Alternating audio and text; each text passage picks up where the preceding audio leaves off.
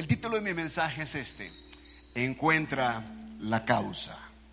Dilo conmigo, encuentra la causa. Las más grandes fundaciones que tú encuentras en el mundo surgieron de personas que vivieron situaciones muy adversas. Voy a poner el ejemplo de, ese, de esa fundación, de las Madres Buscadoras, aquí en Sonora, que ellas han dado eh, con muchas personas fallecidas en tiempo pasado, algunas que tienen semanas, meses, años inclusive, que fueron, eh, no sé, asesinadas y sepultadas en sabe qué lugar, y ellas han dado con muchos de esos cuerpos. Eh, permítame que que use esta tan trágica ilustración. Pero ellas pasaron por algo de tal forma que eso las movió a crear una fundación. Y esto ayuda y da consuelo a muchas madres porque de pronto dan con esos restos. Y cuando los familiares se enteran de eso, pues se sienten como descansados, de que al fin saben dónde están los restos de sus seres queridos. Lo cierto es que como ellas hay muchísimas otras fundaciones en el mundo que ayudan de alguna forma a crear conciencia, de ayudar a aquellos que están pasando por la misma situación.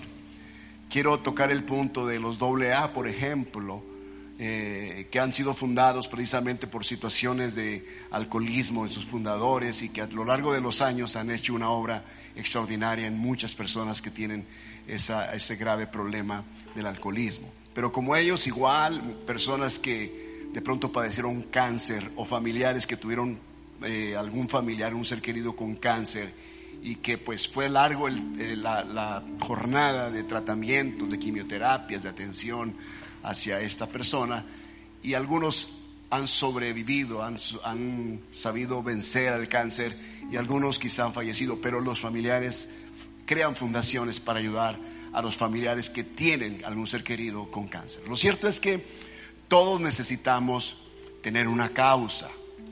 Cuando no hay causa, se vive una vida sin propósito.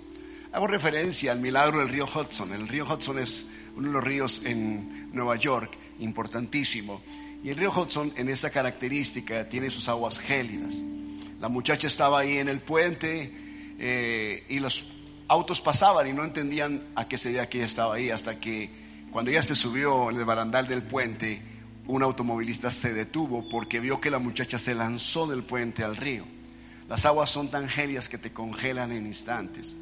Este hombre se detuvo y al ver que la muchacha saltó, él también fue y se lanzó para salvarla. El hecho es que cuando estaba en las aguas gélidas, él se acuerda de que él no sabe nadar. ¿Cómo va a salvar a una muchacha si él no sabe nadar? Y ahora lo que ocurre es que la muchacha, al ver a su Salvador tratando de salvarla, y al ver que no sabe nadar, ella se da la tarea de salvar al supuesto Salvador. Espero que, entiendan la frase que estoy utilizando. Entonces rescata a la muchacha, la presunta suicida, rescata a aquel que trataba de salvarle, pero que no sabía nadar. Y así cuando otros automovilistas se dan cuenta de este suceso, pues llaman a 911, vienen los rescatistas, de tal forma que pues rápidamente lo sacan de las aguas antes de que se congelen son llevados al hospital, son atendidos casi simultáneamente en las mismas habitaciones. Y ahí, mientras los periodistas vienen para ver qué es lo que había sucedido con esta joven y con este hombre, se da la historia. Ella refiere que estaba en una profunda depresión y ella quería salir de su depresión, pero no podía. Y la única puerta que encontró era el suicidio, de esa forma. Entonces, cuando le preguntan al supuesto Salvador, ¿Qué fue lo que ocurrió? Él dice, yo la vi que estaba en el puente, los automovilistas pasaban y nadie hacía nada. Y yo me supuse a estas horas, con este frío, con las aguas tan frías del río, no creo que quiera lanzarse, excepto que sea un, un supuesto suicidio. Y cuando ya vi que lanzó, dije, tengo razón. Me paré y no la pensé.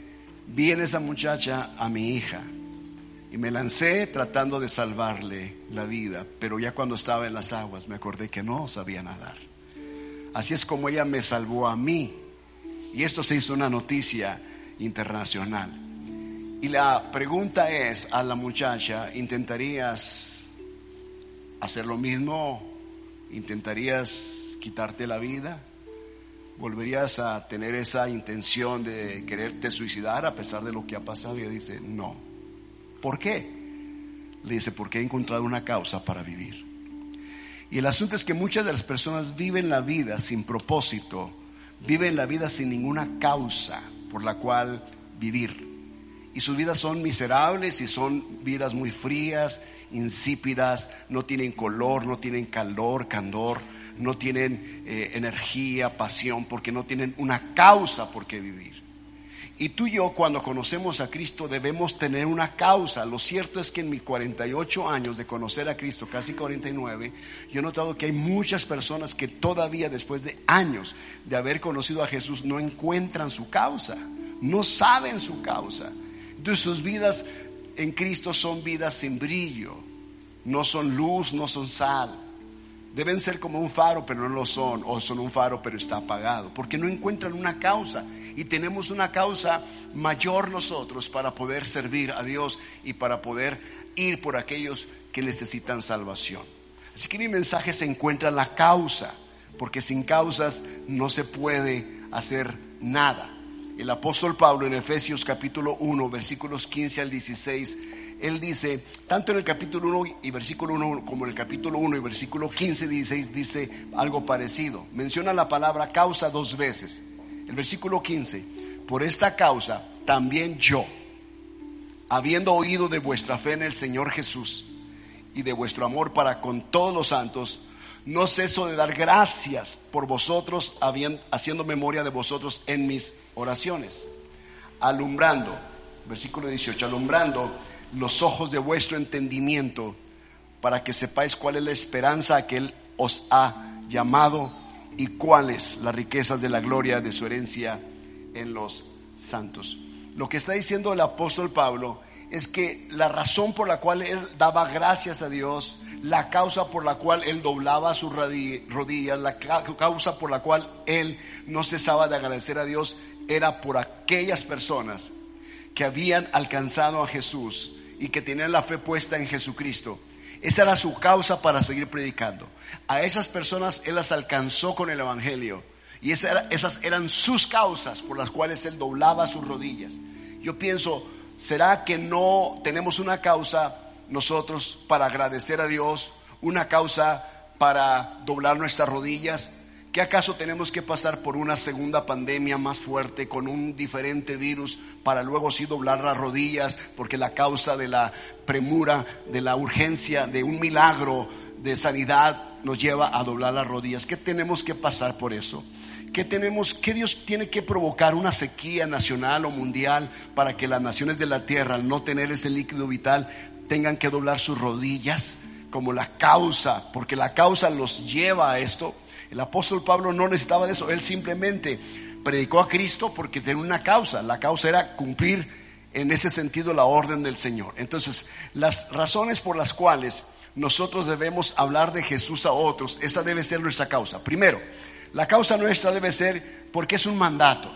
Todos tenemos una causa en esta tierra por la cual hablarle de Jesús a otras personas.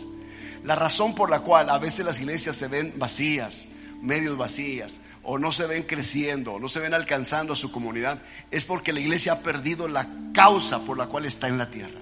Se nos olvida que estamos en la tierra para hacer luz y sal, producimos sed en las personas, producimos hambre en las personas de Jesús, producimos nosotros luz y atraemos a las personas hacia Jesús. Pero cuando no tenemos una causa, simplemente apagamos nuestra lámpara, desconectamos nuestra, nuestra conexión de la fuente de energía que es el Espíritu de Dios, que es el mismo Jesús, nuestro Padre Celestial, y no tenemos la causa. Entonces vivimos vidas sin ese brillo, sin ese fulgor, y como no hay causa, no hablamos de, de, Cristo a nadie, porque no tenemos una causa.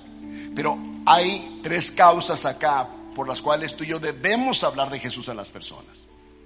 Para que tú encuentres tu brillo, para que encuentres tu plenitud, tu gozo, debes cumplir tu causa. Siempre me he puesto a pensar en la Madre Teresa de Calcuta, en la, India, cómo ella tenía esa causa por los leprosos, por los huérfanos y los leprosos en la India. Y le pregunta a un periodista, ¿cómo eh, usted siente que ya alcanzó el éxito de ella? Dice, no, yo no pretendo alcanzar el éxito. Dios no me llamó a tener éxito. Dios me llamó a servir. Servir era su causa. Servir a los necesitados era su causa. Yo te pregunto, ¿cuál es tu causa en la vida? Muchas personas presumen y dicen yo, eh, y ponen a su familia y dicen mis hijos son mi motor, mi hija es mi motor, mi esposo es mi motor, mi, esposa es mi motor, mi suegro es mi motor, mi suegro es mi motor. Pues pregunto, pues ¿cuántos motores, de cuántos motores eres? ¿Sí? ¿Cuántos motores tienes? Los ponen como si fueran ellos el motor para vivir, para trabajar. No está mal, porque debes tener una causa. Uno trabaja por la causa de los hijos. El hombre va por causa de la esposa y de los hijos. Los hijos estudian por causa de sus padres, porque si no estudian verán cómo les va. Entonces tienen muy buena causa para estudiar. Lo cierto es que todos debemos tener una causa. Pero ahora en la familia de Cristo, ¿cuál es nuestra causa? ¿Cuál es tu causa por la cual tú haces o, o tendrías que hacer lo que, lo que se te llama hacer? Primera cosa, primera causa, es un mandato. Tenemos esta causa y esta causa es un mandato del Señor. Él dice en su palabra en Mateo 28, 19 al 20, por tanto, id y haced discípulos a todas las naciones, bautizándolos en el nombre del Padre, del Hijo y del Espíritu Santo, enseñándoles que guarden todas estas cosas, y aquí yo estoy con vosotros todos los días hasta el fin del mundo. Esta es nuestra causa. Nuestra causa es un mandato del Señor, predicar hacer discípulos, hablarles del Señor a otras personas, bautizarlos y enseñarles. También Marcos 16, 15 les dijo, id por todo el mundo y predicad el Evangelio a toda criatura, el que creyere y fuere bautizado será salvo, mas el que no creyere será condenado. Tenemos una causa de sobra. La causa es la gente, la causa es el mandato. Si no lo hacemos, la gente se pierde. ¿Cuántas personas han partido sin conocer a Jesús? Están perdidos por la eternidad se han ido a una eternidad sin Cristo. Tenemos causas de sobra para hablar, de Jesús. La segunda causa es porque el mundo lo necesita. Dice el, apóstol Pablo en 1 Corintios 9, 16, pues si anuncio el Evangelio, no tengo por qué gloriarme, porque me es impuesta necesidad y hay de mí si no anunciare el Evangelio. Quiere decir que hay una necesidad. Mi causa es la necesidad que la gente tiene de conocer a Jesús. Mi causa es una necesidad en mi corazón. No lo hago para yo sentirme grande. No lo haces el hecho de hablarle de Jesús a otro, de invitar a alguien a conocer a Cristo, de predicarle con tu vida, con tu testimonio, sin muchas palabras.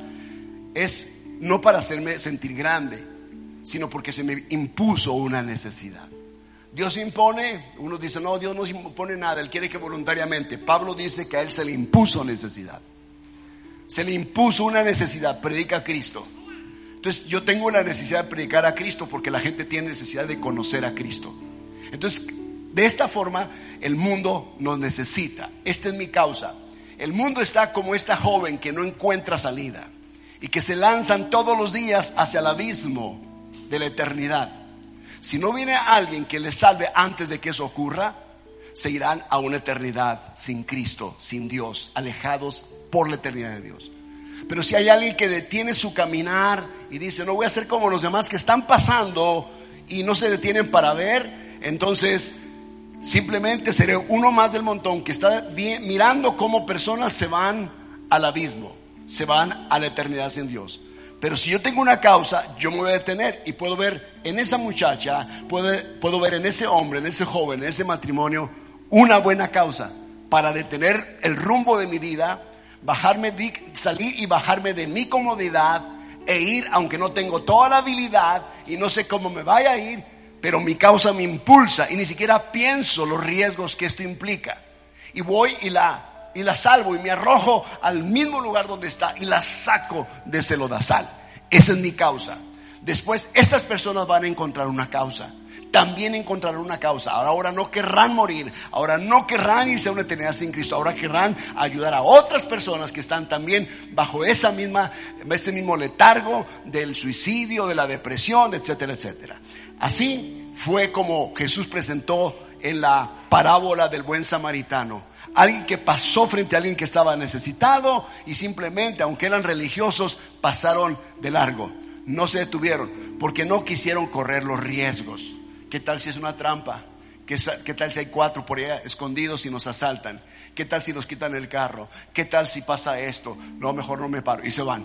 Pero vino un samaritano que tenía mucho que perder, traía muchas cosas, una cabalgadura, traía una, un animal ahí, no sé si era un, un asno o un caballo, pero lo cierto es que se detuvo, bajó hasta donde estaba el necesitado y lo ayudó y lo vendó y lo curó y lo subió en su cabalgadura y él se fue a pie, a paso lento, hasta que llegó al hospital y lo dejó en el hospital y pagó los gastos hasta el momento y aparte dijo, déjalo aquí lo que necesite y si algo más se gasta, cuando yo regrese en mi viaje voy a pasar por aquí y yo te lo voy a pagar. Todo te lo voy a pagar.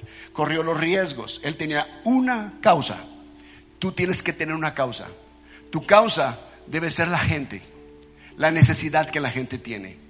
Debe haber un, si no tenemos en nosotros una visión como Jesús la tenía en Mateo 9, 36 al 38, cuando él dice, veo las multitudes y tengo compasión de ellas porque están como ovejas dispersas que no tienen pastor. La causa de Cristo por la cual él vino a esta tierra fuiste tú, fui yo, porque nos miró como ovejas desamparadas y dispersas. Y él vino y nos encontró y dio su vida y corrió el riesgo y fue rechazado y murió en la cruz por ti y por mí. Él sufrió los riesgos por una causa. Tú y yo debemos tener la misma causa que movió a Jesús a venir a esta tierra y dejar su trono de gloria. La tercera causa es porque es mi responsabilidad. Es mi responsabilidad tener una causa, como yo como padre tengo una causa con mis hijos, como esposo una causa con mi esposa, como hijo una causa por mis padres. Entonces quiere decir que como miembro de la familia de Dios tenemos la causa y es la responsabilidad que Dios nos ha dejado. Es mi responsabilidad cumplir el mandato del Señor. No solamente lo ordenó y lo mandó, nos comisionó porque y nos puso una necesidad al ver la necesidad de la gente, pero también me hace responsable de predicar este evangelio. Siempre he dicho esto y se lo vuelvo a repetir a ustedes. Dios nunca nos va a pedir cuentas. Dios no nos hace responsables de cómo la gente responda al evangelio, pero sí sí me hace responsable de que yo predique el evangelio. Digo, que yo le hablo a las personas, es mi responsabilidad. Cómo ellos respondan a eso, esa es su decisión. Pero mi causa es eso, predicar. Mi causa es ir. Mi causa, como dice, vayan, es hacer discípulos, es enseñarles. Esa es mi causa. Ahora, mi responsabilidad, como dice Lucas 10.1, que después de estas cosas designó el Señor a otros 70, dice. También, que el que había designado en otro momento a otros tantos o a otras personas, dice a quienes envió de dos en dos delante de él a toda ciudad y lugar a donde él había de ir. Estos eran como voceros, preparaban el escenario para que cuando Jesús llegase y él predicara, la gente estuviese lista para recibir el mensaje. Luego Mateo 9:35, lo que acabo de decir. Vean esto. Dice que recorría todas las ciudades y aldeas. No se le pasó ninguna, al menos en la, el área designada para él. Enseñaba tanto en las ciudades, en las aldeas, en las calles, en los caminos y en las sinagogas de ellos y predicando el evangelio del reino. Predicaba el evangelio del reino. Y también sanaba toda enfermedad y toda dolencia en el pueblo.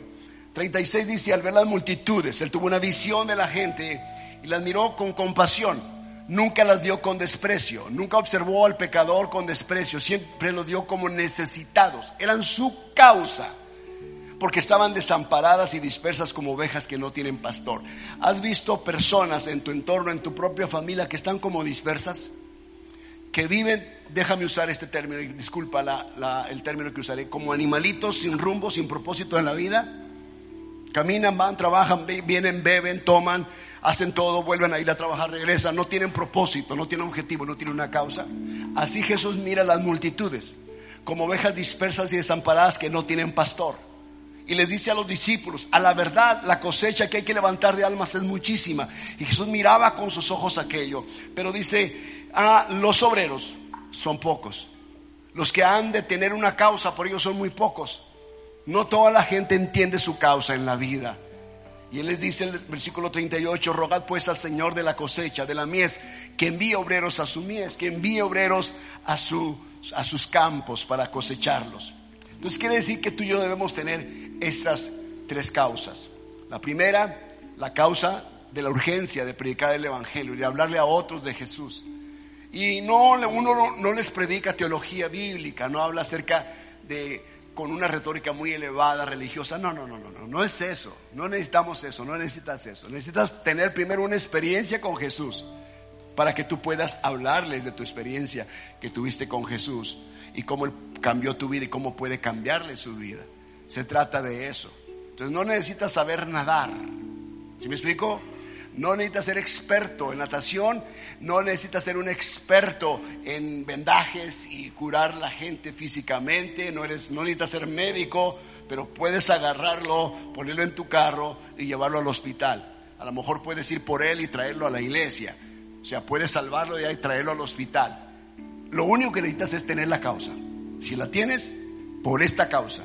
Vas a decir como el apóstol Pablo, por esta causa y cuando ya se conviertan a Cristo y sus vidas sean transformadas y sus vidas sean alineadas a la voluntad de Dios, vas a decir, por esta causa, por esta causa. Mi esposa fue una causa para mí. Y le hablé de Cristo y vino a Cristo. Su familia fue una causa y la ganamos para Cristo. El asunto es que debe haber causas en nosotros. Si no hay, no podemos hacer nada. Y la gente vive así sin propósito. Vean lo que dice el apóstol Juan en primera de Juan capítulo 1 versículo 1 al versículo 4. Concluiré con esto mi mensaje. Primera de Juan capítulo 1 versículo 1 al versículo 4.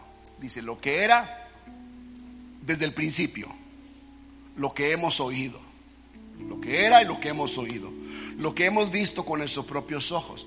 En otras palabras, esto es lo que vamos a hablar, esto es lo que vamos a enseñar, esto es lo que vamos a compartir lo que hemos contemplado y palparon vuestras, nuestras manos tocante al verbo de Dios, eso es tocante a Jesucristo.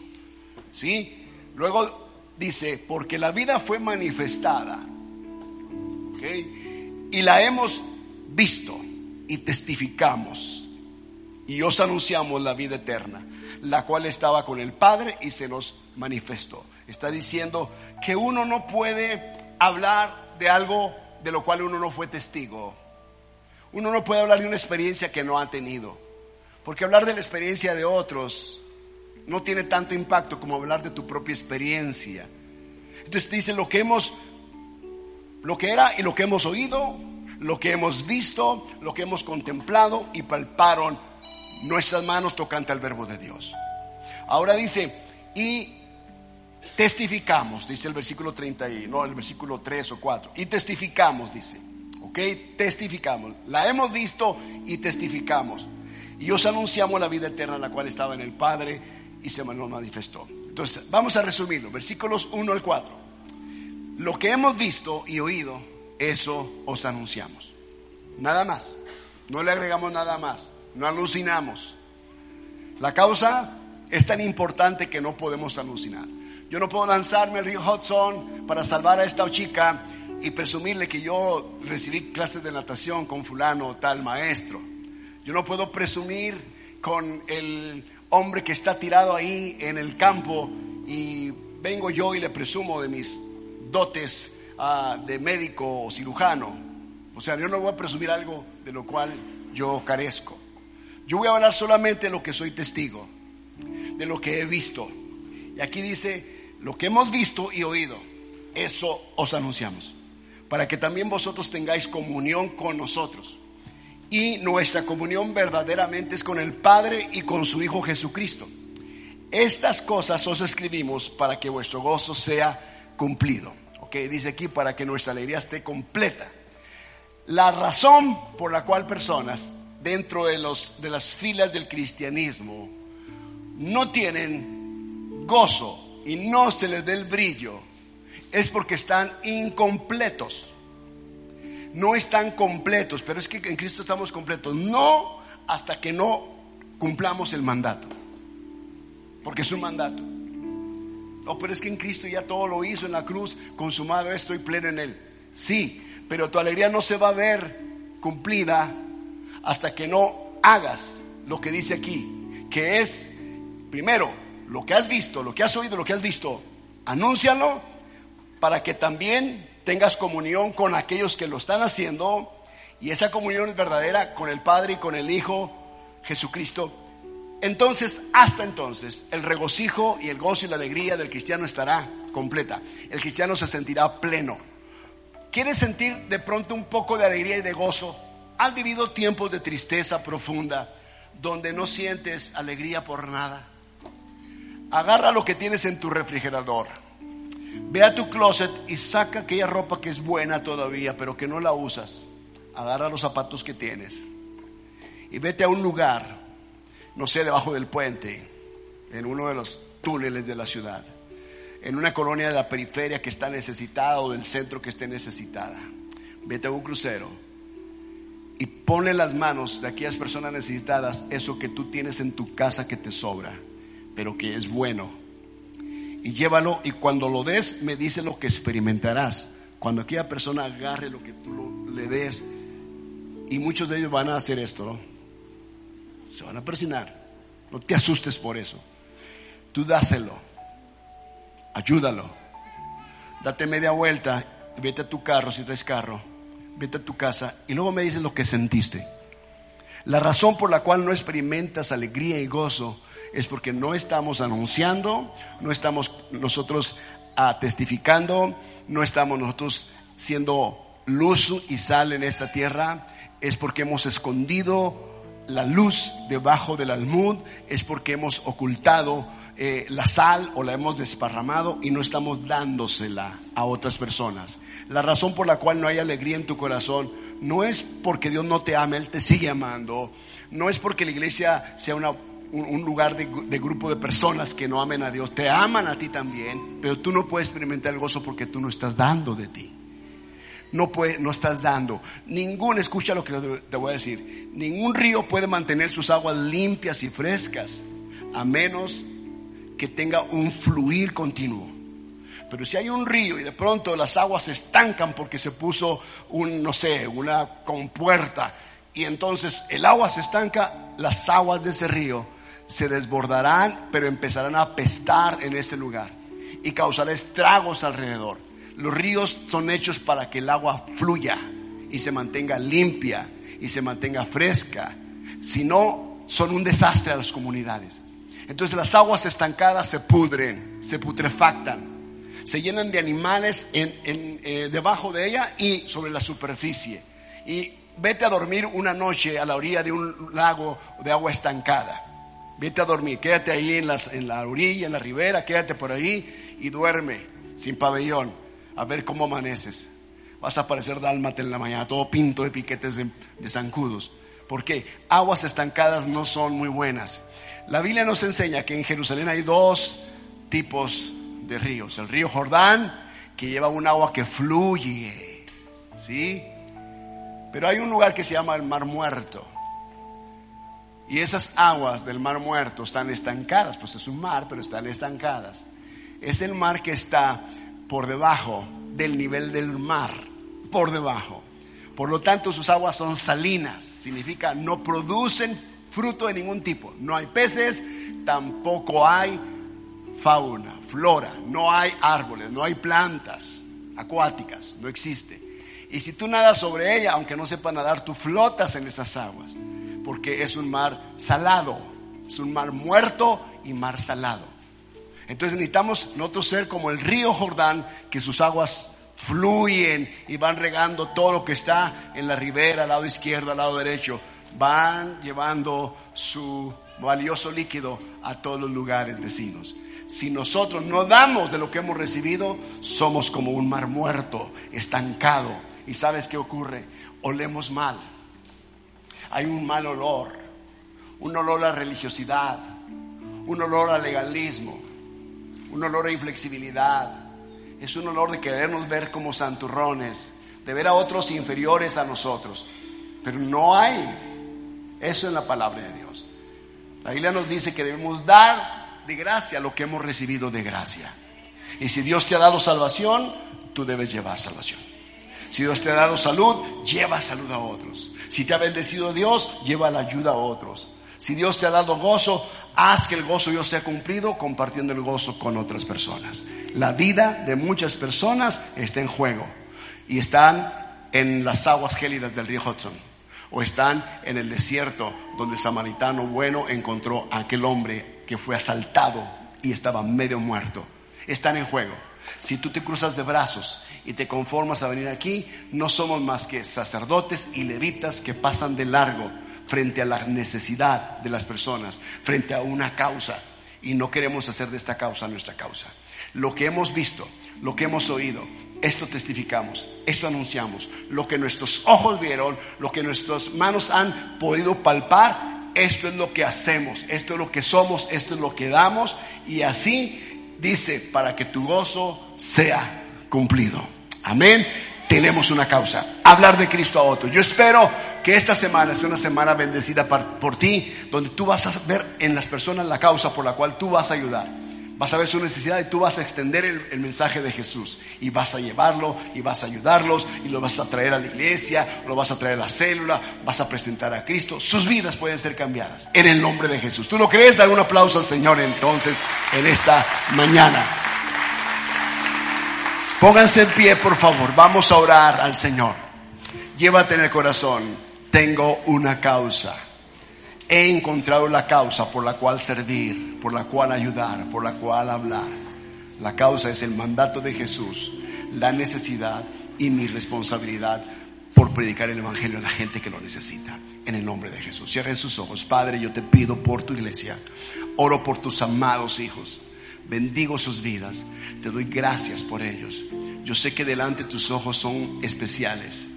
Y hay de aquel que quiera tocarles, Padre pero también sé, Señor, que todos ellos necesitan una causa por la cual servirte, por la cual vivir como tus hijos.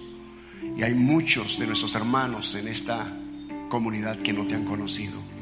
Y yo te pido, Dios, que pongas en ellos el sentir y el hacer por tu buena voluntad. De tal forma que nos activemos a la compasión por los que te necesitan que podamos ser testigos y atestiguar de ti ante otras personas, anunciar este evangelio, porque necesidad me ha sido impuesta. En el nombre de Jesucristo, yo bendigo a tu iglesia, Padre, que tu iglesia despierte a la necesidad de las personas a nuestro alrededor. Hoy, Señor, más que nunca el mundo nos necesita. Tú nos demandas. Esta es la urgencia, Señor, que otros conozcan para que tu nuestro gozo sea cumplido, para que nuestra alegría esté completa. Hasta entonces nos sentiremos felices, alegres, regocijados, porque estamos cumpliendo con nuestra asignación, como tú designaste a aquellos de dos en dos, y los enviaste a predicar, y los enviaste para que llevaran el mensaje. Así, Señor, dice tu palabra que regresaron a ti contentos. Dice que regresaban a ti, Señor, venimos bien contentos, bien felices, pero ¿por qué vienen regocijados?